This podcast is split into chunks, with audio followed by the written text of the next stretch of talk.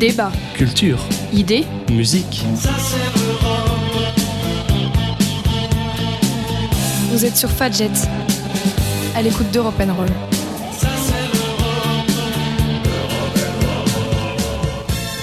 Bonjour à toutes et à tous, nous sommes le mercredi 1er avril 2020 et vous écoutez toujours et encore Europe N confinement.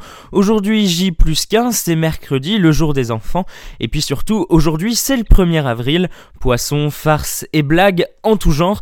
Rassurez-vous à Europe N Roll, nous nous gardons notre sérieux, cette émission sera 100% véridique. Bon, en fait, c'est surtout parce qu'on avait un peu perdu le sens des dates avec ce confinement et qu'on a totalement zappé le 1er avril. Bref, au sommaire de cette émission, on retrouve une nouvelle chronique de Morgane qui va à nouveau jouer les maïtés aujourd'hui. On aura aussi un peu de culture, évidemment, dans la partie centrale de cette émission, avec Marion qui va nous parler littérature. Enfin, en dernière partie d'émission, comme tous les jours, vous retrouverez le Ça s'est passé aujourd'hui et nous partirons du côté de Constantinople. Le tout évidemment avec son lot de musique pour mettre tout le monde de bonne humeur et sans plus tarder nous allons commencer avec le point d'actualité. À la une de ce mercredi 1er avril 2020, le président de la compagnie de croisière Hollande America, qui exploite deux navires transportant quatre morts et des dizaines de patients avec des symptômes du coronavirus, a averti hier que le bilan pourrait s'alourdir si les bateaux n'étaient pas autorisés à accoster en Floride. Quatre passagers sont déjà morts et je crains que davantage de vies ne soient en danger. C'est ce qu'a écrit Orlando Ashford dans une lettre ouverte au journal local Sun Sentinel, alors que le gouverneur de Floride n'est pour l'instant pas disposé à accueillir les navires. Au 30 mars, 76 passagers et 117 membres d'équipage du Zaandam, l'un des deux bateaux, souffraient de maladies pseudo-grippales. Ce sont des âmes malheureuses ayant été involontairement prises dans les restrictions sanitaires, politiques et frontalières qui ont rapidement balayé le monde, c'est ce qu'ajoute le directeur du navire. Le président américain Donald Trump s'est engagé hier à intervenir auprès du gouverneur de Floride. Je vais faire ce qui est juste, pas seulement pour nous, mais pour toute l'humanité, a-t-il déclaré. Retour en Europe, la France qui a franchi le cap des 3500 morts du coronavirus continue aujourd'hui d'évacuer des malades pour soulager les régions les plus saturées, avec pour la première fois un départ depuis l'île de France de deux TGV médicalisés qui rejoindront la Bretagne. Le Premier ministre Édouard Philippe et le ministre de la Santé Olivier Véran seront auditionnés aujourd'hui à l'Assemblée nationale par la mission d'information pour parler de l'impact de la gestion et des conséquences de l'épidémie. Cette mission créée la semaine dernière a vocation à contrôler chaque semaine les mesures prises par le gouvernement. Trois mois jour pour jour après la première alerte de l'Organisation mondiale de la santé sur des pneumopathies inexpliquées en Chine, la France a enregistré mardi une nouvelle hausse record du nombre de morts du coronavirus, 499 en 24 heures. Selon le dernier bilan des autorités, l'épidémie a tué 3523 personnes dans l'Hexagone.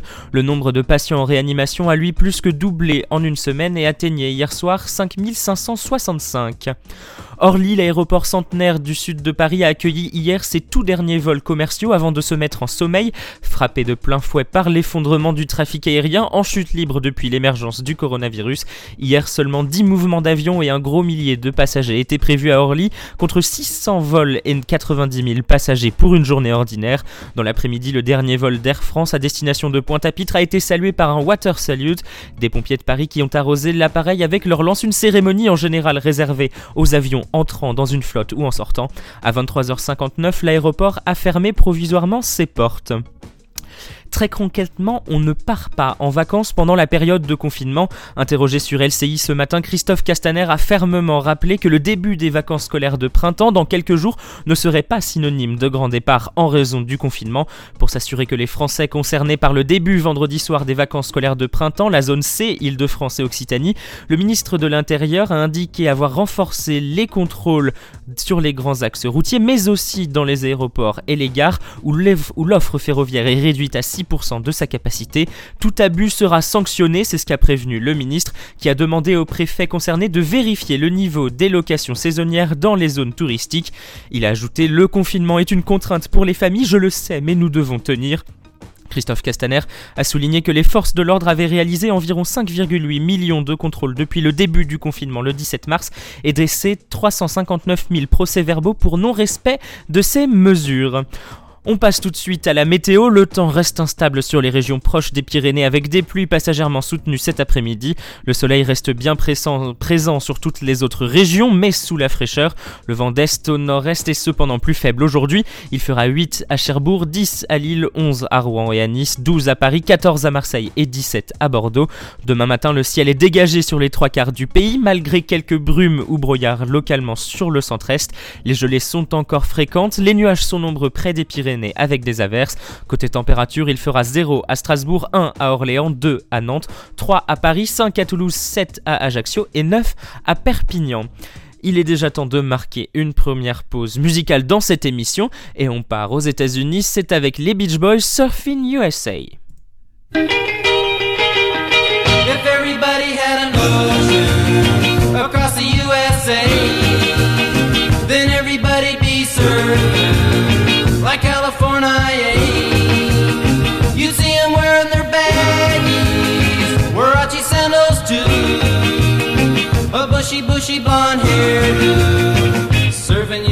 USA.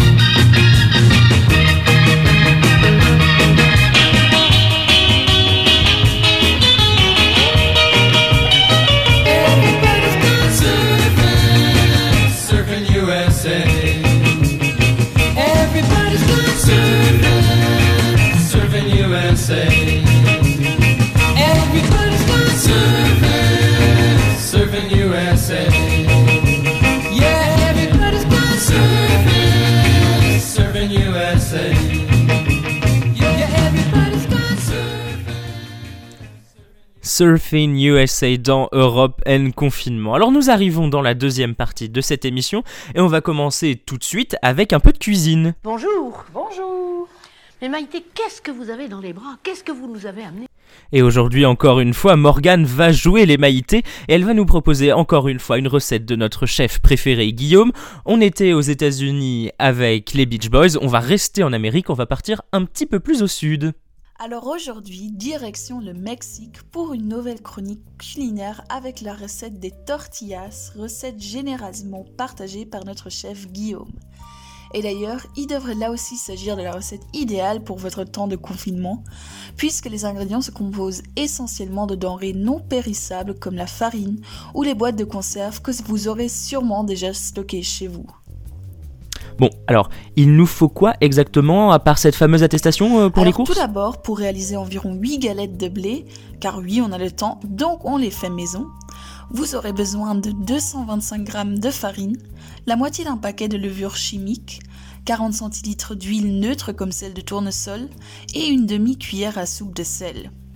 En variante, vous pouvez aussi prendre de la farine de maïs par exemple, ou encore réaliser votre tortilla en mélangeant patates douces et farine, ça marche aussi très bien. Puis pour la garniture, je vous propose d'en faire une chaude et pour laquelle vous aurez besoin d'une boîte de maïs, une autre boîte d'haricots rouges, d'un bocal de sauce tomate, d'un oignon, de quelques gousses d'ail et puis de deux tomates et un poivron si vous avez. Ok, pour les courses, c'est noté. Et ensuite, on fait quoi? Alors d'abord euh, pour les galettes Vous de allez blé. tiens. voir, comme toujours à Europe Confinement, c'est assez simple. Vous pesez votre farine, y ajoutez sel, levure chimique et huile pour mélanger une première fois. Puis petit à petit, vous versez 125 ml d'eau tiède en mélangeant bien. Vous devriez ainsi obtenir une pâte assez épaisse et si elle colle trop, ben rajoutez tout simplement de la farine. Ensuite, détaillez des boules de pâte de 50 grammes environ chacune pour obtenir des tortillas bien réguliers et d'étaler-les en une forme plus ou moins circulaire. Reste plus qu'à cuire, cuire les tortillas pendant une à deux minutes dans une poêle bien chaude avec un peu d'huile à chaque fois, sans oublier de les retourner à mi-cuisson bien sûr.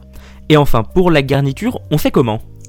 Alors tout d'abord, il faut couper les ingrédients frais, donc ail, oignons, poivrons et tomates, en petits dés avant de les faire cuire dans une grande poêle.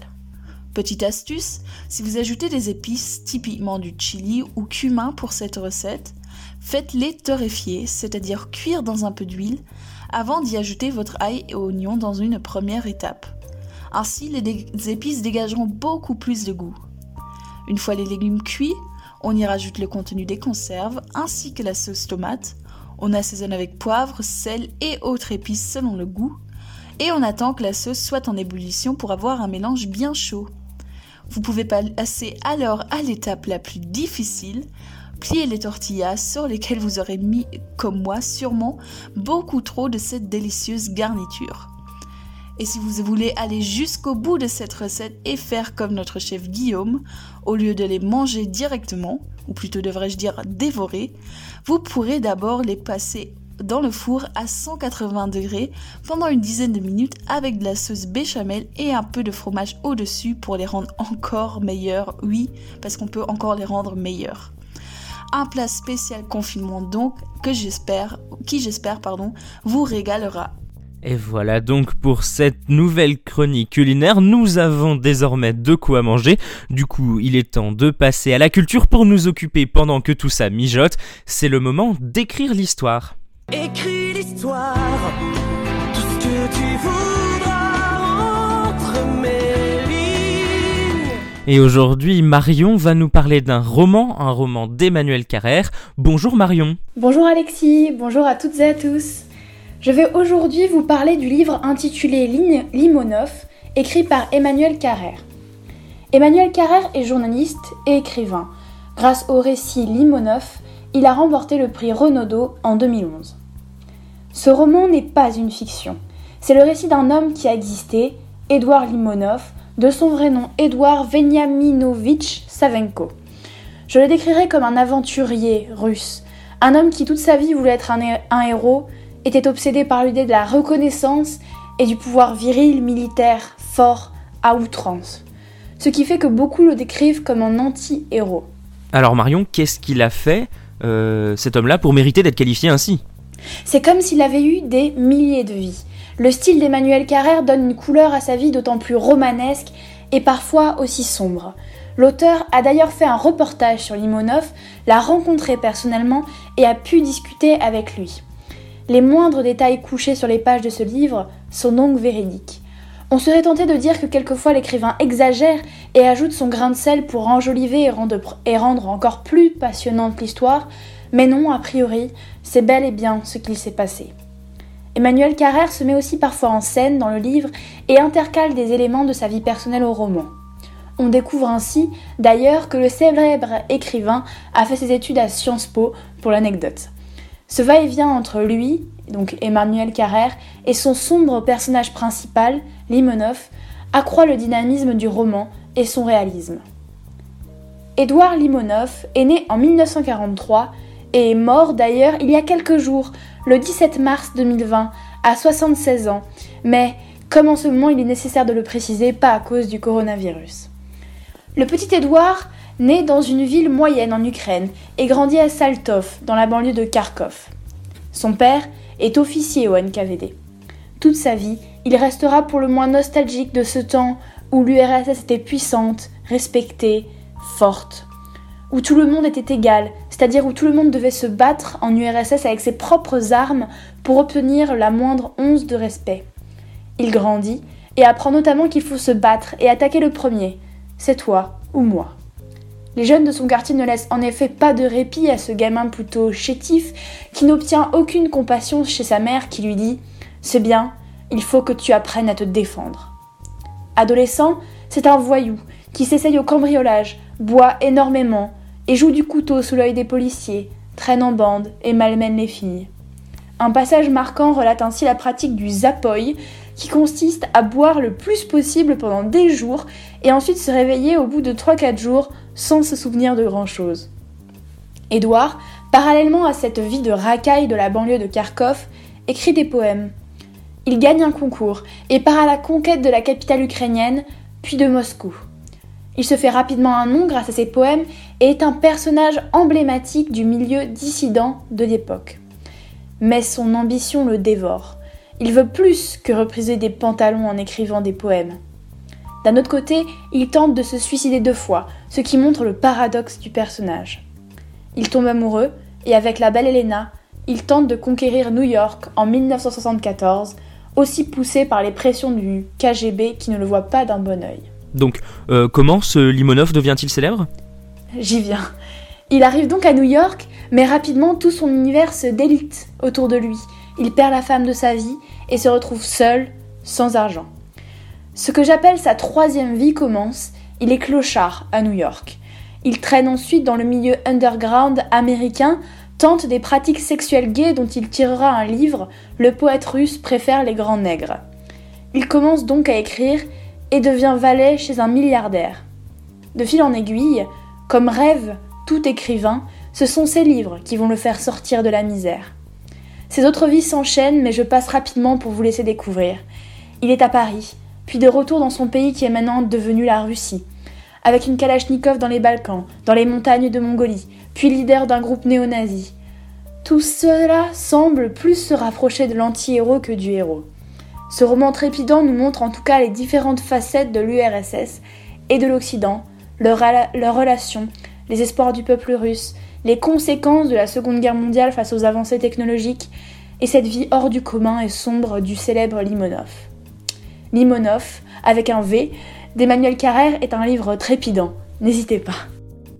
Voilà donc pour cette chronique littérature. Vous avez désormais de quoi lire pendant ce confinement ou pendant l'été qui va suivre.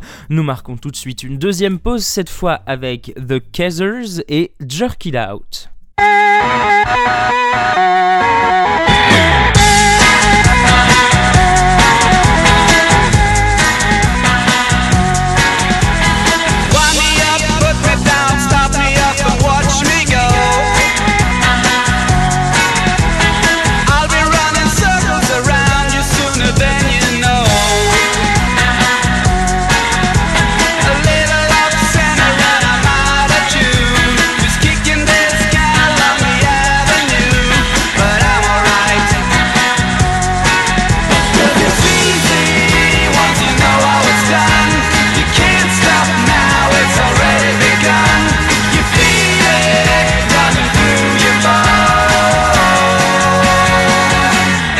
And you jerk it out.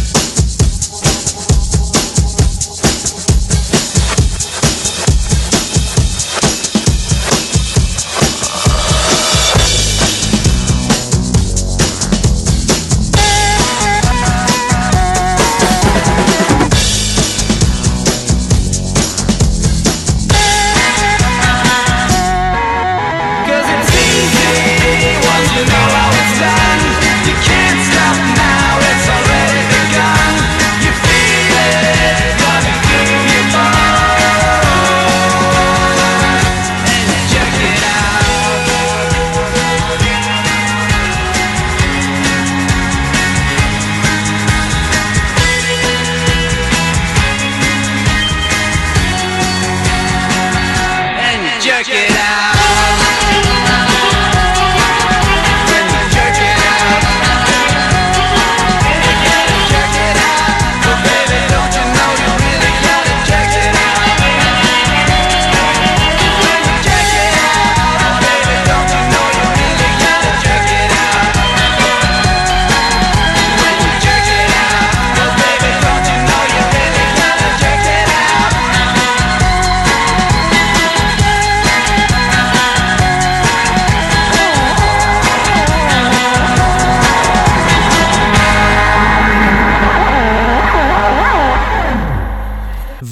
C'était Jerk It Out dans Europe and Confinement. On arrive lentement mais sûrement dans la dernière partie de cette émission. Et évidemment, c'est l'heure du Ça s'est passé aujourd'hui. Mercator, raconte-nous une histoire. Même deux histoires. Alors ça s'est passé un 1er avril, Justinien devient empereur de l'Empire romain d'Orient. Nous sommes donc le 1er avril 527, de vieilles blessures de guerre de Justin se réveillent et provoquent une lente agonie. Justinien est alors nommé Auguste et couronné par Justin. Alors à l'origine, rien ne destine Justinien à exercer la fonction impériale. En effet, il est originaire d'une famille de paysans vivant en Thrace, une province grecque. Dans le village de Taurésium, mais c'est là qu'un de ses oncles, Justin, qui va devenir Justin Ier, va aller à Constantinople. Et il va jouer un rôle fondamental dans le destin de Justinien, puisque d'abord il va inviter son neveu à venir dans la capitale avant ensuite de l'adopter. Son oncle lui fait donner, alors qu'il est lui-même sans grande culture, la meilleure éducation possible. Justinien reçoit une éducation qui se base alors sur le droit, la rhétorique et la théologie. Ainsi, Justinien va faire carrière dans l'armée. Et la carrière justement de Justinien profite directement de l'arrivée au pouvoir de Justin Ier en 518. L'empereur Anastase Ier n'a pas désigné de successeur, le Sénat va devoir en choisir un. Un seul candidat recueille les faveurs à la fois de l'armée et du peuple, il s'agit de Justin, l'oncle de Justinien. Justinien va ainsi grimper dans la hiérarchie militaire. En 527, donc le 1er avril, sentant sa fin arriver, Justin Ier va faire de Justinien son dauphin pour préparer sa succession. Il le couronne de ses mains. Justinien est alors co-empereur, puis empereur tout seul lorsque Justin va décéder la même année en 527, le 1er juillet. Justinien est alors âgé de 45 ans. Alors si Justinien n'hésite pas à user de la répression dans certaines de ses politiques, conduisant parfois d'ailleurs à des actes d'une grande sévérité, voire même à de la cruauté, il semble avoir fait preuve de modération dans ses relations humaines, en tout cas c'est ce qu'écrivent les historiens de l'époque. La première partie de son règne est inséparable de sa relation avec sa femme, Théodora, qui est restée aussi célèbre dans les livres d'histoire. Elle est originaire du milieu du spectacle et particulièrement méprisée par l'Église. Mais d'un point de vue plus militaire, Justinien met un point d'honneur à tenter de rénover l'Empire, objectif qu'il va presque réalisé, l'Empire romain s'est effondré depuis peu, sa partie occidentale est aux mains des barbares et sa partie orientale, qu'il dirige, est désormais menacée par un empire à l'est, l'Empire sassanide. Justinien parviendra à défendre ses frontières à l'est et à reconquérir une bonne partie de la Méditerranée, il reconquérit ainsi toute l'Italie, l'Afrique du Nord et même une partie de l'Hispanie. Le règne de, de Justinien va toutefois être entaché par des catastrophes naturelles, une épidémie de peste à partir de 541 qui aura éliminé entre un tiers et la moitié de la population de l'Empire. On ajoute à cela des hivers rudes et des séismes, l'autorité de Justinien en sort très affaiblie. L'œuvre de Justinien va finalement rester inachevée, il mourra le 15 novembre 565 en laissant l'Empire en déclin démographique et vulnérable aux attaques extérieures. Voilà donc pour cette chronique histoire aujourd'hui et pour cette émission de manière générale d'ailleurs c'est la fin. On va se retrouver demain bien évidemment avec notamment la fin de l'horizon européen de François Xavier sur la Russie. En attendant portez-vous bien. Je vais vous laisser avec une dernière musique. Une dernière musique justement qui est dans le thème de bien se porter puisque c'est Safe and Sound de Capital Cities. À demain.